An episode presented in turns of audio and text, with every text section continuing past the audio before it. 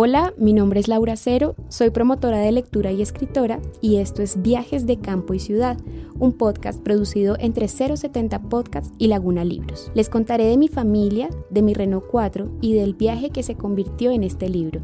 Este primer episodio se llama Un sueño entre libros y un Renault 4.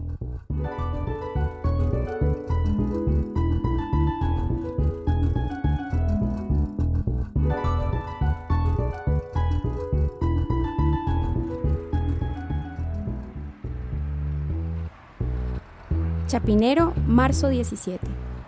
Esta mañana nos trajeron el carro del taller. Por fin, ya con el niño de dos meses, podemos empezar a usarlo. Es curioso, nosotros que preferimos caminar o la bici, terminamos con un Renault 4 para movernos con el hijo por la ciudad. No estamos seguros de que nos guste la idea, ya bastantes carros tiene Bogotá como para añadirle uno más. Pero ahí está, y es tan viejito, igual que la casa, tan vieja y llena de cosas. Y eso que dejamos los libros en el antiguo apartamento. No cabrían acá, apenas si hay espacio para la cuna, la bañera, los juguetes. ¿Qué será cuando Jico empiece a caminar?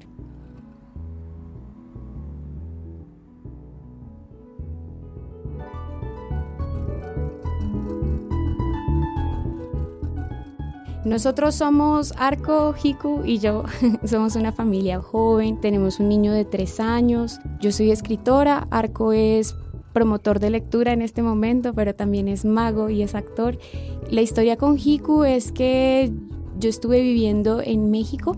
En varias temporadas he estado viviendo allá y este es un nombre birrárica de, de los huicholes del norte de México. Traduce literalmente y él cuando le preguntan, bueno, ¿y qué significa tu nombre? Él dice, yo soy un venado azul. Es el nombre del espíritu del peyote.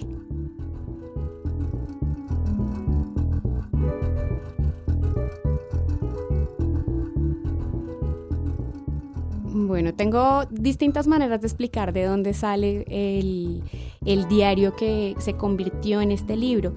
Eh, por un lado, pues yo he escrito diarios toda mi vida, desde que empecé a escribir más o menos, desde pequeña.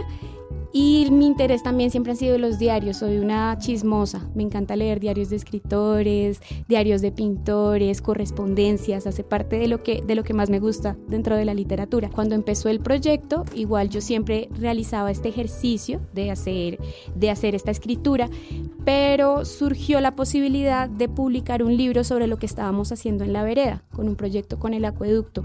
Entonces, eh, nada, yo me di a la tarea de agarrar todos los registros que tenía, todas mis notas del diario y empezar a separarlas por temas según los intereses que teníamos en este proyecto, que tenían que ver con esas relaciones que se construyen entre el campo y la ciudad, específicamente de la ruralidad bogotana. Entonces, en 2017, a comienzos de ese año, entonces por fin sale este libro, que es un libro que está apoyado, financiado por el acueducto, por un proyecto que se llama Páramos, justamente, y cuando sale el libro empezamos a rotarlo con amigos. Igual es un libro que no se puede vender, pero pues queríamos compartir un poco de la historia y pasó por muchas manos y el libro empezó a atrapar y cuando el editor de Laguna lo vio y, y nada, empezamos a hablar y me dijo, mira, esto no suele ser el, tipo de libros que publicamos nosotros, pero la verdad es que la historia nos gusta mucho y me dijo, bueno, pues, ¿por qué no lo sacamos otra vez? Pero además de lo que salió en ese primer librito, pues cuéntanos un poco de lo que ha sido, de lo que fue 2017. Entonces le dije, listo, me siento a escribir,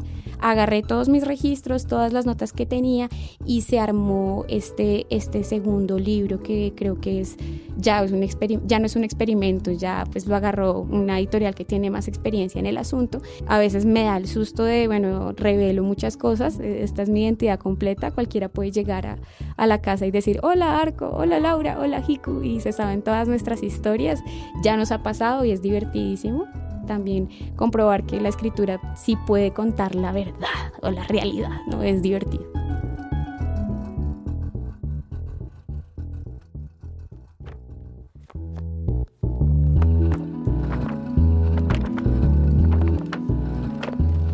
Después de cinco días intensivos recogiendo los libros perdidos, las donaciones sorpresa y los que estaban secuestrados en casas ajenas, parece que ya hay una buena colección. Poesía, novela, cuento, teatro, informativos, libro álbum. Ayer pintamos las cajas de cartón del trasteo pasado, así que ahora estamos metiendo los libros bien organizados en el baúl del Renault 4. Esto pinta bien, una biblioteca ambulante, algo así.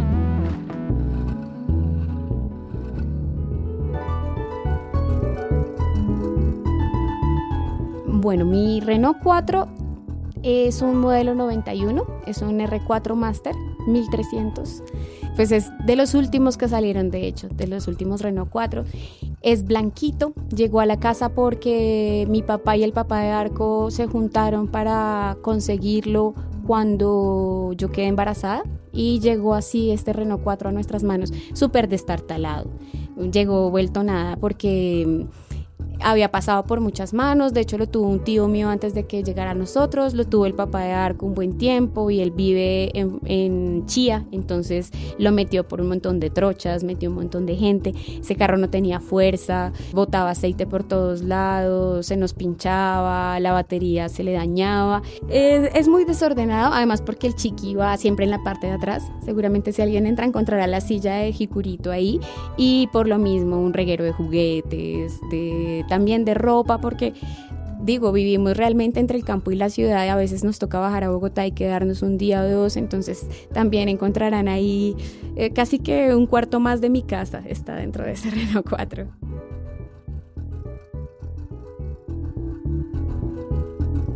Realmente el bibliocarrito surgió de una manera muy espontánea. Estábamos recogiendo estos libros que estaban literalmente secuestrados en, en otras casas y yo dije, ya no más, voy a ir a rescatarlos. Y cuando los subimos al carro se quedaron ahí. Eh, cuando yo vi el carro lleno de libros dije, uy, esto se ve hermoso, me recuerda mucho los paraderos para libros, para parques que están en Bogotá. Yo vengo de hacer esto porque no lo sigo haciendo. Tengo un baúl perfecto para llenar de cosas. Y además también me recordaba un poco los carritos de los merengones y de los herpos y de todas estas cositas que se venden en un Renault 4. Y decidimos no bajarlos nunca.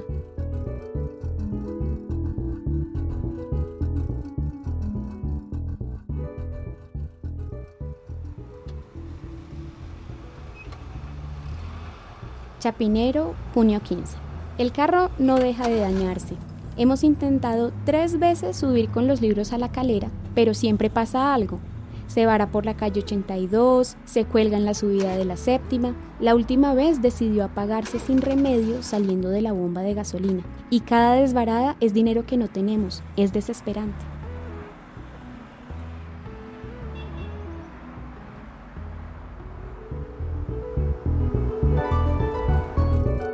Me acuerdo de varias veces que ese carro se dañara. Esa colgada que contamos por la 82 era la tercera vez que nos invitaban a la calera. Y nosotros, listo, vamos, vamos a la calera. Y entonces Arco dijo, hay que agarrarla en su vida y que el semáforo esté en verde porque si el semáforo llega a estar en rojo se nos cuelga el carro. Y entonces el carro llegó, llegó, llegó, llegó y, y, se puso en rojo justo delante, o sea, antecitos del semáforo. Se puso en rojo y quedamos ahí quietos y el carro se apagó. Entonces yo le dije, no, pues aquí que freno de mano y, y hacerle. Intentamos, intentamos prenderlo y no prendió nunca. Entonces en, en esas situaciones yo decía, bueno, yo me hago cargo del niño y tú te haces cargo del carro pero si Arco se hacía cargo solo del carro, no había quien empujara. Entonces fue una empujada de carro muy chistosa. Había un señor vendiendo mandarinas. Entonces yo le dije, mire, por favor, ayúdenos, ¿sí? es solo una empujadita. Entonces nada, como que Arco igual tuvo que salir porque tiene mucha más fuerza que yo. Yo intentando darle dirección al carro mientras el carro daba la vuelta. Luego ya lo empujamos entre el señor de mandarinas y yo y el carro se fue. Ahora bien, la situación monetaria era, era una fatalidad. Entonces, en ese momento estamos viviendo apenas de la miel, porque Arco es apicultor, pero pues vivir de la miel es tan sueño como vivir de un bibliocarro. Entonces, sí es una situación muy apretada. Yo creo que de todas formas el bibliocarro nunca surgió como con la intención de poder vivir de él jamás ha sido su intención y jamás hemos podido vivir de él y tampoco lo hemos buscado. Si buscamos que el carro se mantenga, que de alguna manera los viajes se paguen, creo que ese primer año fue el más complicado Igual todos los comienzos de año son complicados, digamos. Entonces ya en, este punto en el que el carro se vara esta vez, por ejemplo, yo ya estoy empezando a trabajar otra vez. Ya Hiku come otras cosas porque antes solo pues tomaba su leche, entonces yo estaba de madre completa. Estamos empezando como a, a asegurarnos otra vez como familia. Ahí vamos.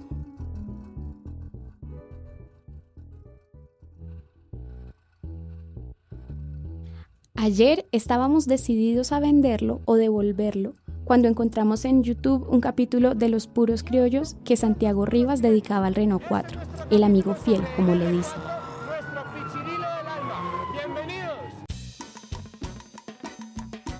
Es cierto, hemos creado un lazo afectivo con esas cuatro latas desbarajustadas y ya no hay nada que hacer. Además se ve hermoso lleno de libros, es un sueño.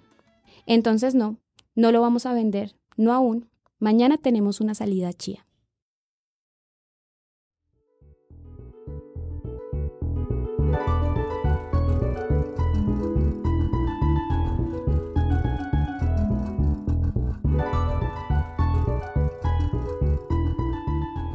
Viajes de Campo y Ciudad es un podcast producido entre 070 Podcast y Laguna Libros. Pueden suscribirse al canal de 070 Podcast disponible en iTunes, Google, Acorde FD y próximamente en Spotify. También pueden suscribirse al canal de Laguna Libros Podcast. Es narrado por su autora Laura Cero. Cuenta con la colaboración de Pedro Lemus, editor de Laguna Libros. La edición sonora es hecha por Gabriela Navas y la dirección general es de Sebastián Payán.